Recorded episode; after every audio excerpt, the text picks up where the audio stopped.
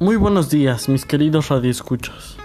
Bienvenidos una vez más a nuestro programa, su programa.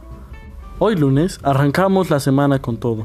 Como siempre acompañándonos, aquí la tenemos a Cris. ¿Cómo anda todo, Cris? Todo muy bien, Saúl. Empezando la semana con las pilas puestas.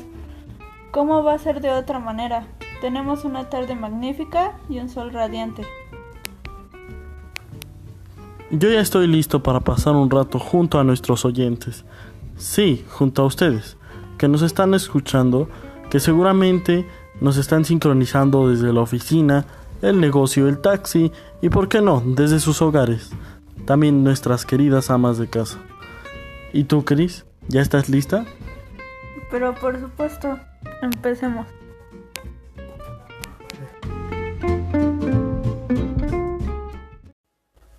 Y bueno, regresamos de estos comerciales.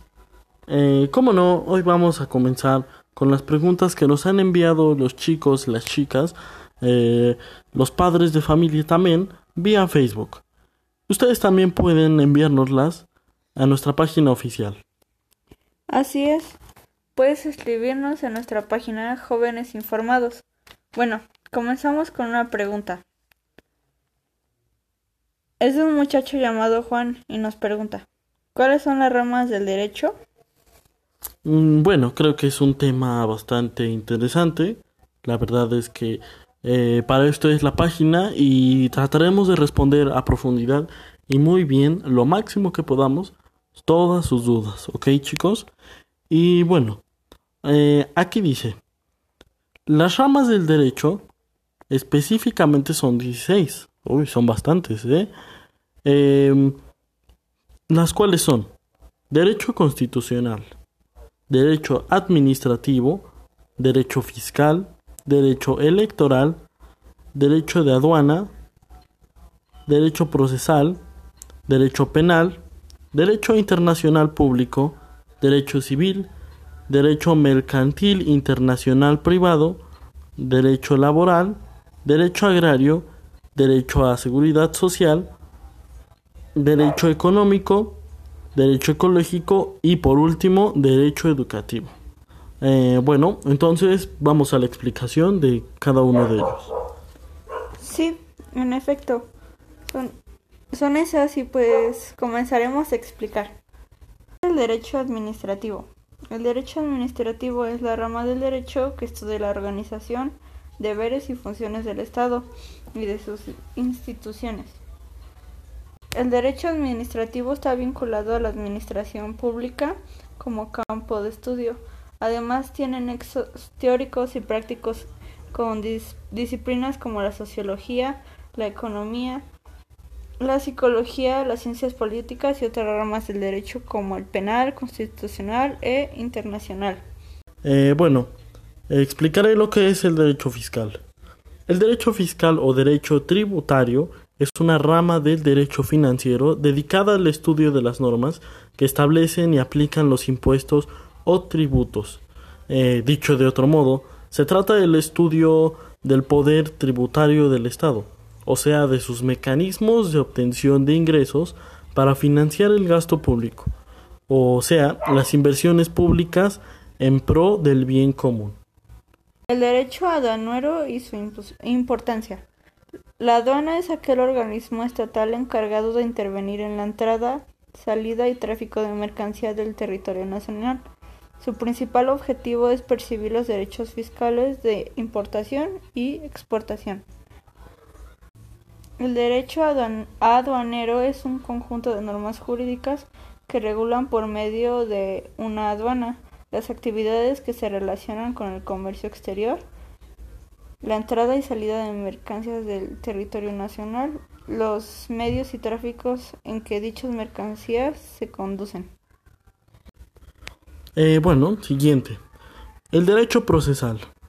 El derecho procesal puede definirse como el conjunto de normas jurídicas, parte del integrante del derecho público y del ordenamiento estatal. Se caracteriza por servir para la aplicación del derecho sustantivo eh, o material para los órganos jurisdiccionales, unipersonales o colegiados. es decir, juzgados o tribunales, en el caso concreto, mediante la solución suprapartes del conflicto planteado, bien porque se haya alcanzado un acuerdo cuando quepa esta posibilidad, bien porque no sea posible debido a la falta de acuerdo o porque la ley imponga su resolución de forma judicial. Regula la actuación de los órganos judiciales, de las partes y de terceros. ¿Qué es el derecho penal? Se encarga de normar y concebir las capacidades punitivas, es decir, de castigo, que se reserva el Estado para aquellos que violentan las normas de convivencia o de conducta, siempre a partir de un principio de proporcionalidad y de imparcialidad. Eh, bueno, comprendemos que este, el derecho penal, eh, un ejemplo muy claro, pues es gente que incumple las leyes, en este caso, eh, no sé, alguien que roba. Eh, ahí se deben ver lo que se debe hacer con este ladrón o con esta persona y bueno, la ley es la que lo impone. Eh, bueno, siguiente, el derecho internacional público.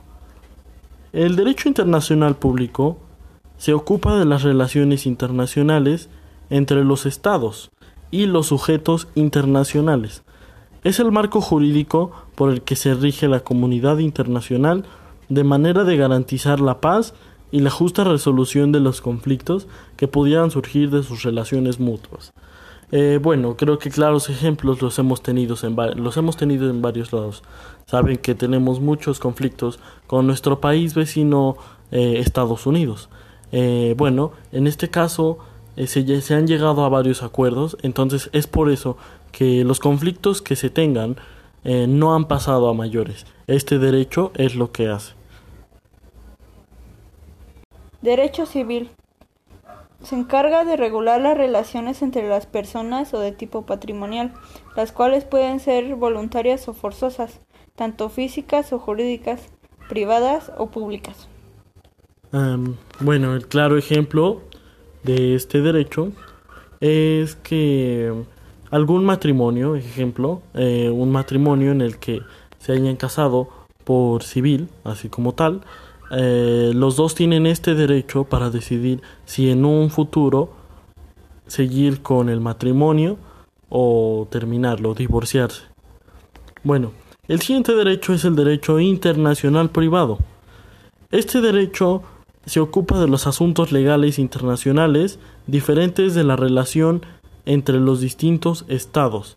Eh, a comparación del otro derecho internacional público, eh, este derecho se centra más en zonas. ejemplo, pues nuestro país eh, se encarga de resolver los conflictos, ejemplo, de entre un estado o otro estado. Un ejemplo, un, un conflicto entre Puebla y México, Estado de México. Ese sería un ejemplo. Y bueno, el siguiente derecho es... El derecho agrario. Puede definirse como el conjunto de principios, disposiciones e instituciones que regulan las diferentes formas de tendencia de la tierra, así como los sistemas de explotación agrícola, como el objetivo de alcanzar justicia social, si bien el común y la seguridad jurídica. Un ejemplo sería cuando te ven cortando un árbol sería como un delito y te cobran por cortarlo porque es algo que proviene de la naturaleza y eso no se debe de hacer. Correcto, muy exacto. Y bueno, el siguiente derecho es el derecho al seguro social y protege a los miembros más vulnerables de la sociedad, asegurando los bienes y servicios necesarios para vivir dignamente. Em, en México este concepto tiene la finalidad de garantizar el derecho a la salud. Eh, un ejemplo es la asistencia médica, la protección de los medios de subsistencia y los servicios sociales necesarios para el bienestar individual y colectivo. Mm, también el otorgamiento de una pensión que en su caso y previo cumplimiento de los requisitos legales será garantizada por el Estado.